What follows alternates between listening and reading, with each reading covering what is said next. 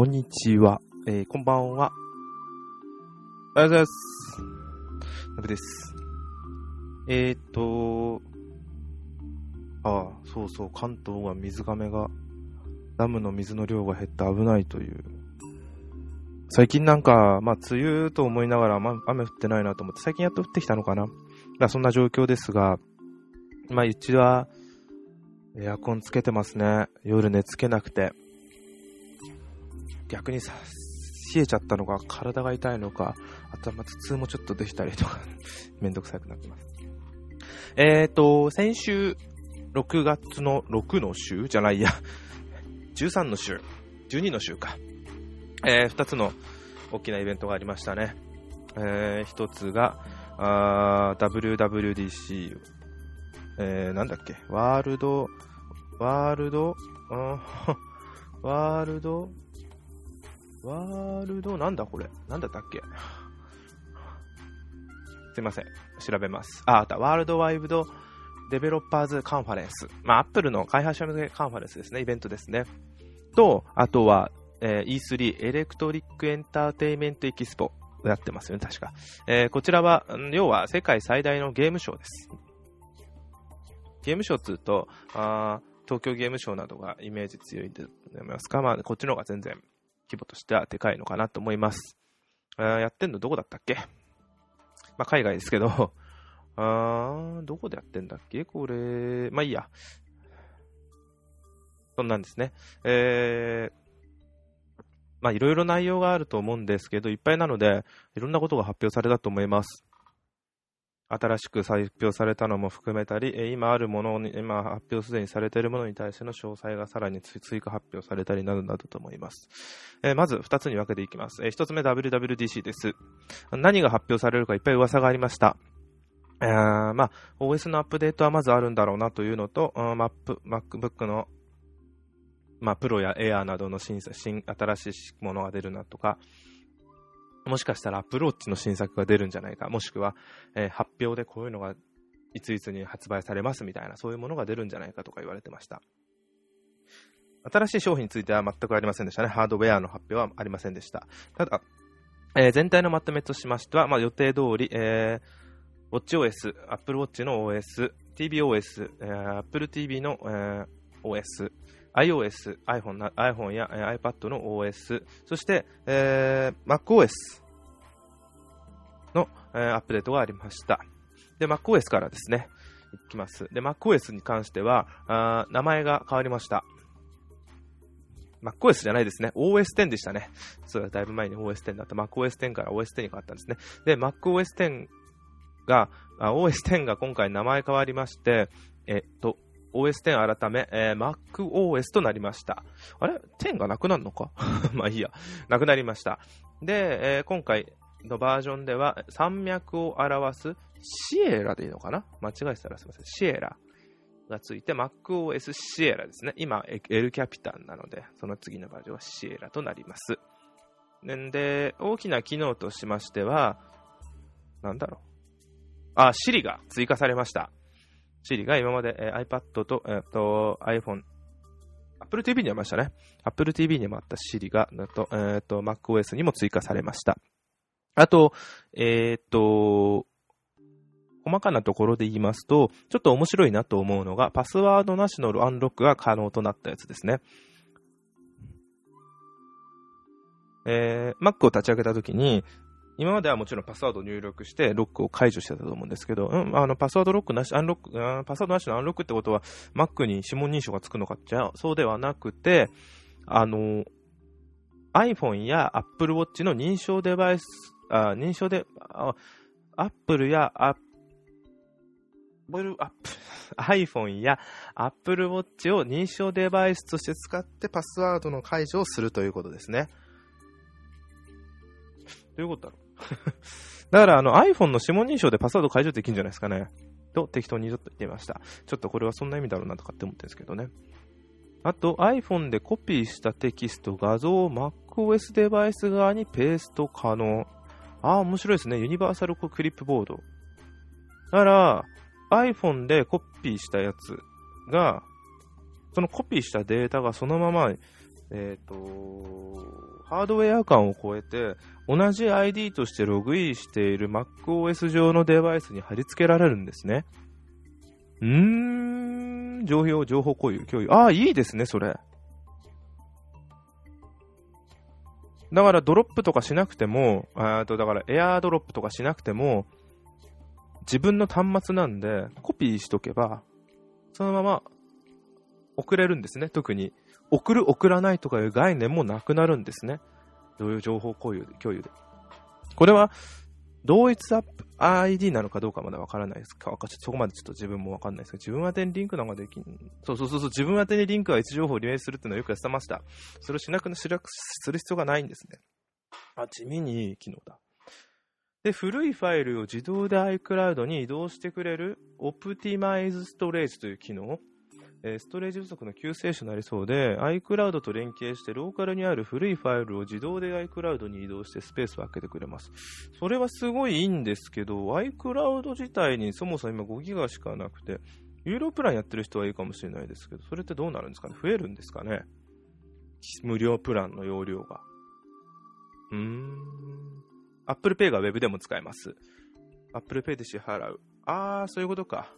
iPhone の Touch ID や Apple Watch での認証で Apple Pay が Web でも使える。まあ、すごい便利だとは思うんですけど、まだ日本じゃ使えないというのが一番残念だと思いますね。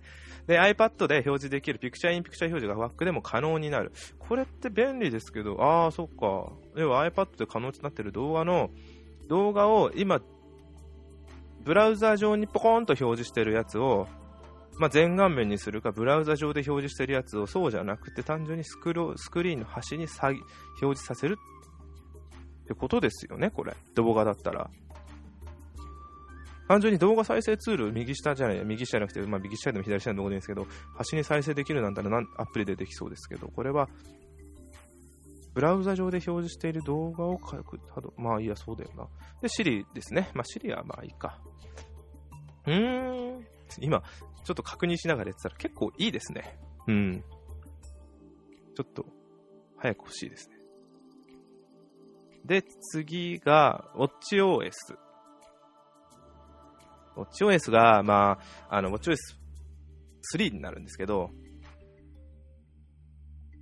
WatchOS ってもう Apple Watch 持ってないんで、ダメなわけじゃないですけど、なんとなく、あの、イメージが湧かないんですよね。まあ一番大きいのが、えー、っと、今までの WatchOS に、WatchOS2 にアプリを表示させた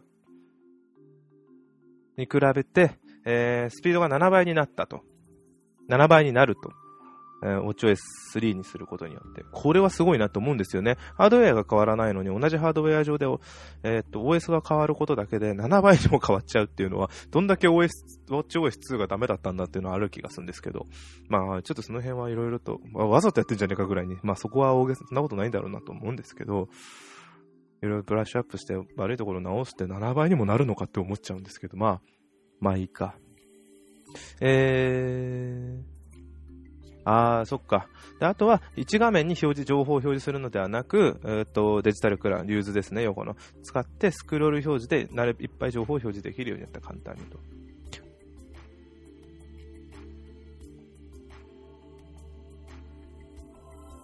ただ、ああ。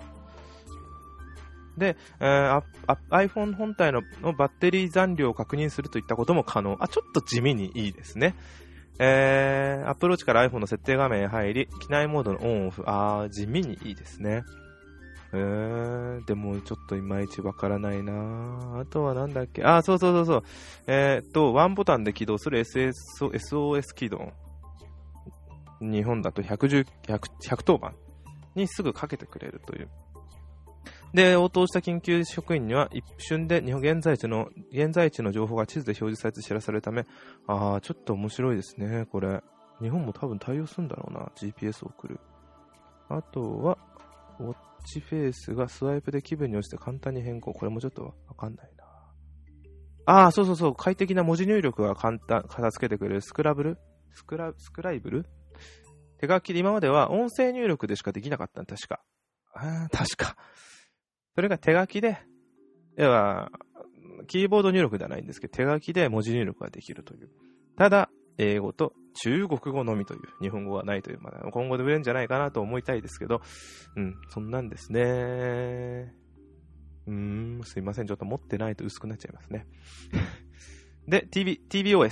TBOS、Apple TV も、こちらも、Apple TV は持ってるんですけど、この、新しい Apple TV は持ってないんで、えー、これもまだ、もうちょいしたら欲しいなと思うんですけど、これは大きく変わってないんじゃないですか？あと、今回のアップデートで、アップ、iPhone 向けのリモコンが一新されたので、iPhone の、うーん、なんか、シン、あ、シングルサインオン。そう、これが地味になかったんだと思いながら、その嬉しい機能ですよね。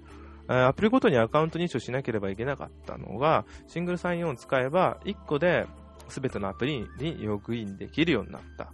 うん、確かに、まそれは地味にいいですよね。で、iPhone、iPad、そして Apple TV にアプリを自動で同時にインストールする機能も追加。だから iPhone でアプリをインストールすれば、それが Apple TV にもいる、うん、対応してればってことなのかな。ああ、なるほど。まあ、いい機能ですね。うん。なんか、ん？これ TBOS ってメジャーアップデートこれ2になるのかな？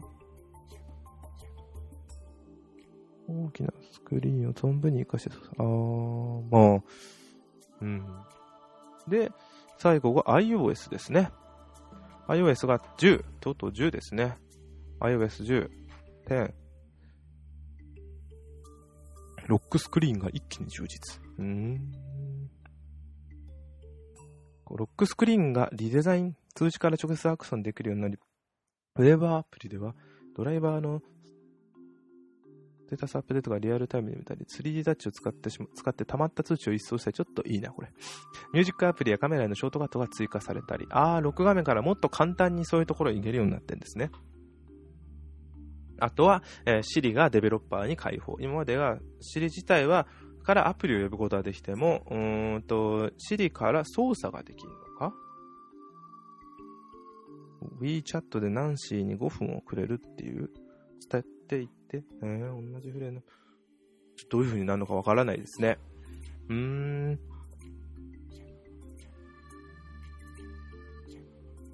今エクササイズアプリでは、ラナティック、そうか、ラナティックとかランキーパーが、デベロップシリに対応してるということか、どういうふうに動くのかも気になりますね。クイックタイプ？キーボード。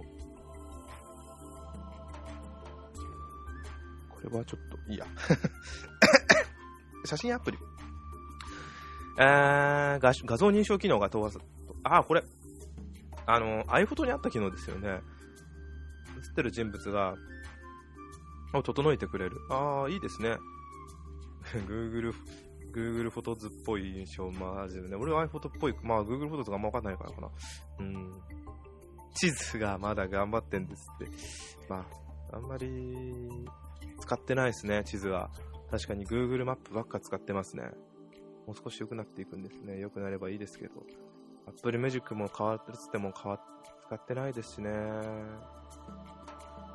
ニュースアプリも。うーん、ホームキット。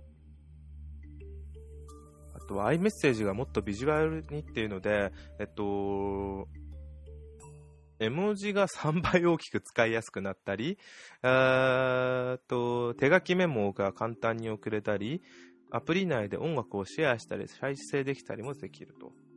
見えないインクなる機能があって、これを使うとスワイプするまで読めない絵文字メッセージが送れたりとか、あ、でも iMessage もデベロッパーに開放されるっていうのはちょっと面白そうですね。どういうものができるか。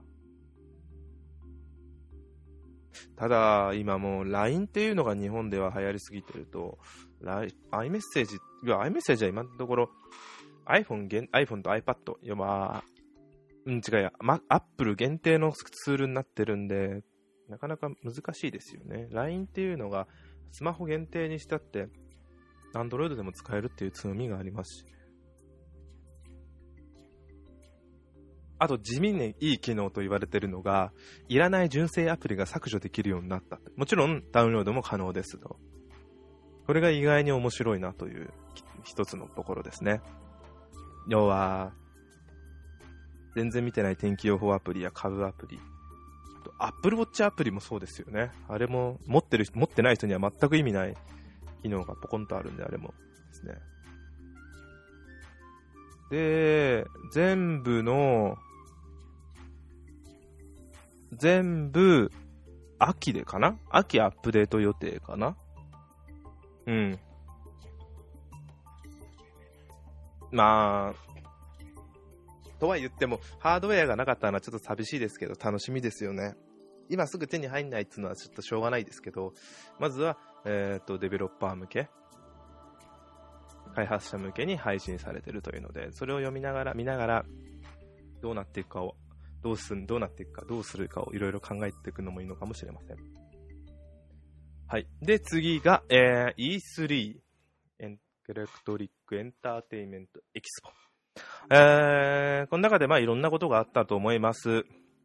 発表されるのかなと思ったプレイステーションネオ4ネオと忘れちゃった。と思ったら、そちらはもう事前に出るよっていうことで、いつ出るよ、ま、なんもなしに、こういうのありますっていうのを認めただけで、えー、こちらは発表されませんでしたね。うん。で、ちょっとおこぼれちゃった Xbox One の S、ちっちゃなやつ。4K 動画の再生に対応しているというので、いつだっけ ?8 月発売？ですよね。日本で正式にいつ出るかはまだなかったかな。なのに今の Xbox One が安くなったっつっても、それ出るのに買う人いるんですかね？性能上がってるんですよ。40%ちっちゃくなって。まあ、ちょっと待てばって、ね、今すぐ欲しい人にとっちゃいいんですか？値段も安くなるはずなんですけど、まあでも日本円がまだ決まってないんで、こればっかりはわかんないですね。で、もう一つ、えー、Xbox の方も、あのー、来年発売するという、え、なんだっけ、Xbox プロジェクト、なんだっけな、なんか言ってましたよね。うーんと、モーフィアスじゃない、モーフィアスは今の VR のことだ。なんかすごい高性能な Xbox を発売しますっていうので、どういう内容なんだろうというのもありますが、まあ、ささまあ、どういうものかわからないけど言っちゃったんだとか思いながらも、こういうのって、いつ出るかも言わないでゲーム機を先に今すでにあるゲーム機もあんのに言っちゃって、買い控えとかって起きないのかなと思っちゃいけど、まあそんなことないか。あれ、書いてないかな書いてないかな書いてないかなあ、そうそう。プロジェクトスコル、スコーピオンスコーピオかな？発表と。2017年の来年末ですね。あとは、えー、Xbox の話でそのまま言っちゃうと、デッドライジング4、えー、ザ・ホライゾン3、などなどか。あれ？あ、ギアズ・オブ・4、4とかもか。あー、フォルザホライゾンはしょうがないにしても、デッドライジング4がもうずっともう X3 もそうですけど、Xbox しか出ないのは残念だなと思ってます。えー、こっちで出てほしいなと、こっちってな、もうこっち自分が持ってるプレイステーション4ですね。でも出てほしいなと思うんですよね。うん。あとは、ちょっと前に発表された、プレイステーションそれはもうゲーム全体とした4の、4あ全体じゃなくて、プレイステーション、Xbox だけじゃない、えー、ウォッチドックス2、すでに発表されてましたね。これが、あのー、前回の反省をって自分前回やってないんでわかんないんですけど、踏まえて今回発表されたというので、ゲーム、プレイ動画。あとは、あれ？ああと FF15 についてはもうすでにでも発表されてるので、ちょっとちらっとプレイステーション VR に対応してるよ、一部の、一部そういう専用モードがあるよっていう発表でしたね。ああとバイ、バイオハザード7。ちょっと出るんじゃねえかっていう噂はあったんですけど、出ましたね。全然今までと違う趣のゲームが。で、プレイステーションプラス会員限定で配信開始されてましたね。いません、映像はずっと見てるんですけど、やってま自分がプレイステーションプラス会員では今のな今はないのでやってません。だいぶ、えー、っと、だいぶ2年前ですよね。小島秀夫監督が作るぞっていうので、まず、ティザーとして PT、プロジェクトティザーでしたっけ？その名前で、サイレントヒルの体験版として作った PT というゲームに非常に似ているなと思いました。なんか、何をすればクリアなのか、何をもってクリアなクリアなのかわからないという不思議なゲームというのがあるらしいですね。怖い、今までにない全然バイオハザードらしくない怖さというので、面白いというのも言われてます。あとは、うんと、あ、そうそうそう、プレイステーション VR の話だったら、プレイステーション VR が正式に10月13日に発売されるという。10月13日木曜日に発売。これがなんだっけ？先週の土曜日？だっけ？えっ、ー、と、カレンダーあった。確か土曜日だったと思うんだけどえー、に予約開始。あ、そう、土曜日。予約開始というので、いろいろと一悶着ありましたね。特に Amazon が。で、あまりにも予約が、予約終了が早かったために、プレイステーションじゃないや、ソニー側も、何かしら対応を打つということで、どうなるんでしょうかね。自分も予約しようかどうか悩んでいる前にもうすでに予約が終わってました。うーん、まあ、いいです。なんか、もちろん当日には欲しいと思ってたんですけど、ふと手に入ったらでも、あんまり急がないでいいかなと思って。あと、ちょっと嬉しかったのが小島秀夫さんの新作、デスストランディングですかね。で、主人公のはい演じてる俳優さんがノーマン・リーダス。あの、PT の時に出てた人ですよね。その人がまさかの スタッフとして、あ、スタッフじゃない、あの、出演、出演俳優として出るっていうのがちょっと非常に感動でしたね。この人がちょっと、インスタグラムだったかな？で、ナムコを皮肉る写真を上げてたっていうのが面白かったです。なんかブラックジョークをやんだら向こうの人はと。それも結構正直だな、そういうことはって。えー、まあ、嫌いじゃないですね。うん、一個人が一個人をやるんじゃなくて、あくまで企業相手なんでいいのかなとかっていうふうに思ってます。あと、やっと、えー、何年越しなんですかね、プレイステーション3で出るって言われてたのが4になって、やっと発売日も決まった人食いの大鷲トリコだっけ？ですね。これがえ、10月25日に発、あ発、発売と発表されましたね。あとは、まあ、今発売されているゲームの拡張パックやら、で全く新しい、えー、新作大会、先ほどの小島秀夫監督だったり、向こうのゲームで、向こうとか海外のゲームで言ったら、見てて怖ーって思ったのが、面白そうで怖いと思ったらのが、うんと、これどこのメーカーだ？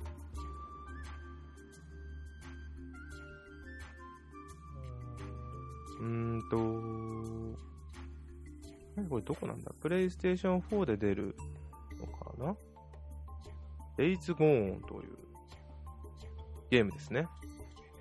これが、要はゾンビゲームな、ゾンビゲームなんですけど、あのー、ものすごくゾンビ出てくるという。デッドライジングに近いのかもしれないですけど、デッドライジングって結構無敵じゃないですか、主人公が。それに比べてこれ見てると無敵っぽさがなくて、でもものすごい、あのー、あれあれ、あれですよ。ワールド・オブ・オー・ゼットみたいな感じの、ものすごさ、ゾンビの凄さが出てきてて、すごい面白そうだなと思って見てました。動画を見て。うん。そうですね。そんなかな。あれ？なんかいろいろあった気がしたけど、こんなもんですかね？いや、ダメじゃないんだけど、こんなもんか。うん。そんなもんですね。そんなもん、いや、そんなことない。こんな感じです。えー、まあもちろん一番は自分の中ではプレイステーション VR になってます。体験体験会もソニーストアでやった、ソニービル、ソニーストアか、ソニーストアでやってるというので、ぜひやりに行きたいなと思いながら、まあ、どうせ予約でいっぱいなんだろうと見てみたら本当にいっぱいでした。しょうがない。うん。そんなんですかね。はい。さあ、ですか。あれ？なんか、まあ、そんなんか。あとはなんだろう。別の話題で。ああ、そうそうそう。なんだっけ？ああ、いや、もう最近見たすごい凹んだので、事件の話ですけど、あの、アメリカのテロ、銃についての。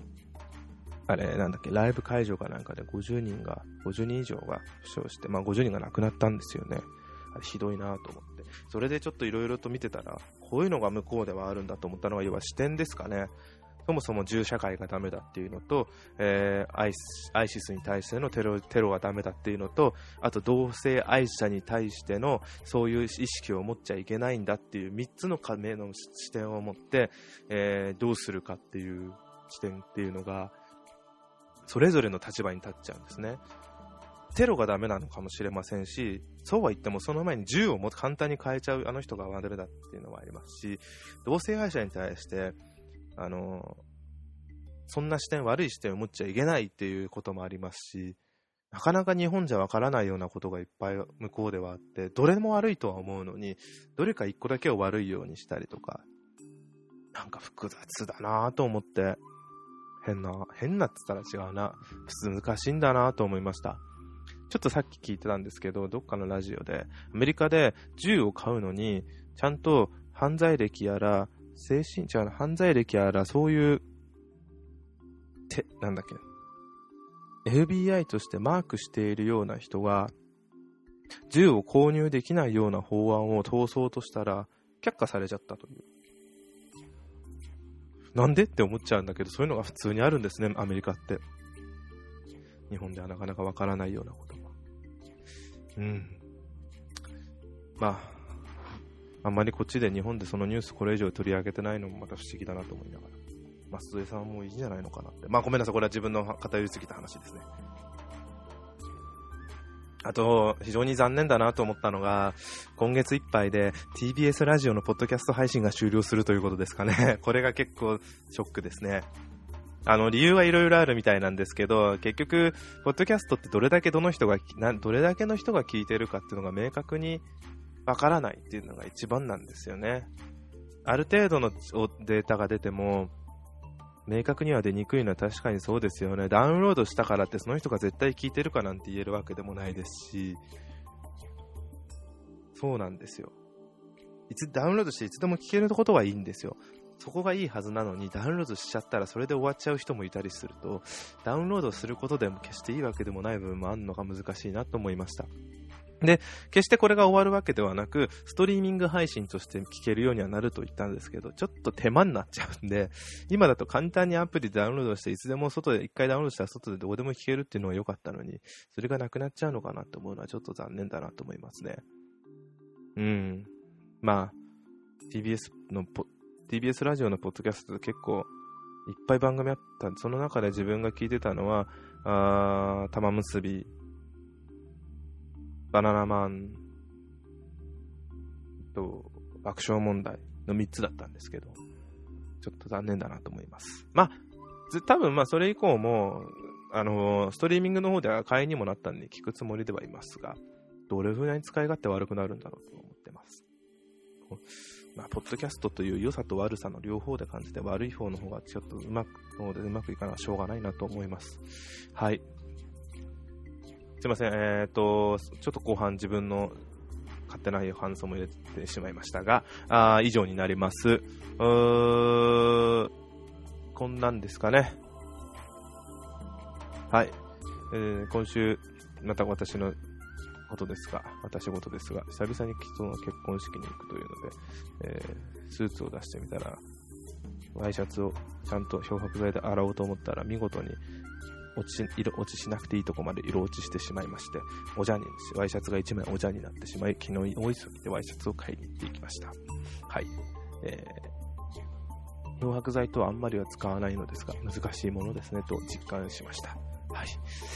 見事にすごい色落ちでした。はい、以上です。えー、では、またあ、よろしくお願いいたします。ありがとうございます。では、では。